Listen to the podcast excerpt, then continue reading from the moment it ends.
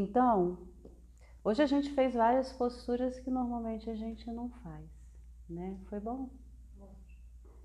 E a gente precisa se desafiar na vida, né? Muitas vezes quando a gente fala de yoga, a palavra yoga significa união, união da nossa consciência individual com a consciência infinita criativa.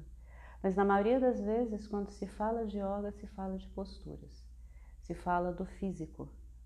E então, dentro da codificação da yoga de Patanjali, existe na verdade um sutra que fala disso. Eu já falei isso várias vezes aqui, por isso que eu vou me repetir. E o sutra fala é, a postura sem esforço, relaxada e firme, esse é o seu asana.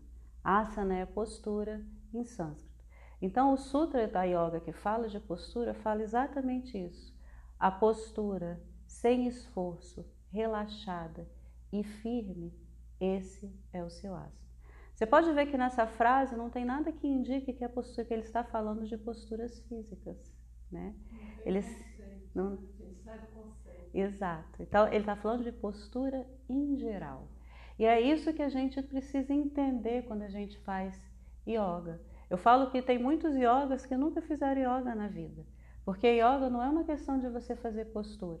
Então, como que a gente trabalha na nossa vida se nós, quer, se nós quisermos mudar uma postura na nossa vida?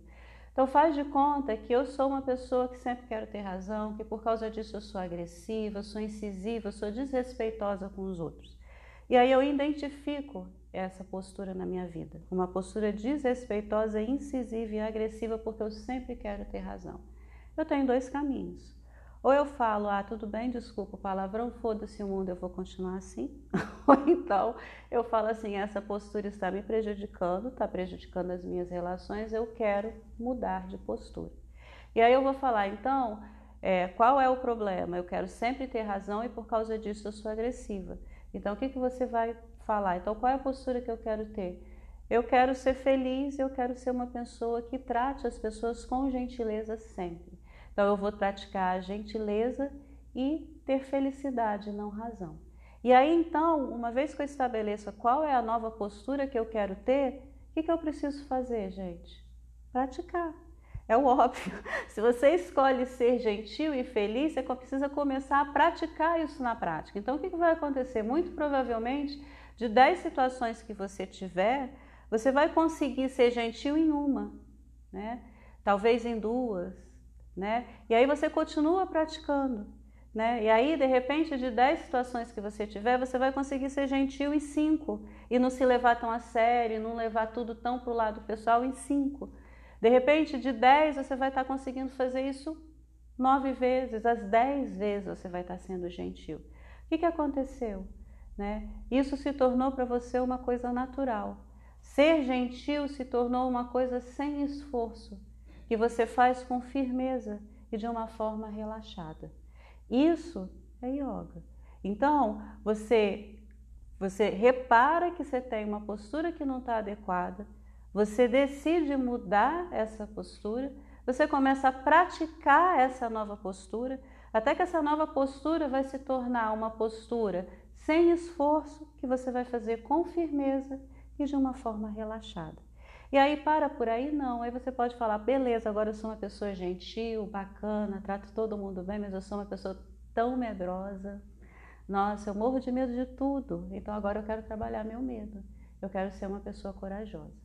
Então a gente elege uma postura e a gente trabalha isso, até que a gente faça isso sem esforço, de uma forma relaxada, de uma forma firme. Isso é praticar yoga. Você não precisa necessariamente fazer uma postura física para praticar yoga. Agora, você precisa estar aberto a mudar. Não tem como você praticar yoga se você não está disposto a mudar algo na sua vida. Porque quem pratica yoga vai mudar, é uma coisa inevitável, tá? Então, por quê? Porque a gente vai começar a perceber posturas que não nos auxiliam no nosso dia a dia que não, é, não nos fazem crescer, que nos atrapalham. E aí a gente vai precisar olhar para isso e praticar. É prática. Yoga é prática. Não só de exercício físico, mas de praticar tudo. Para quê?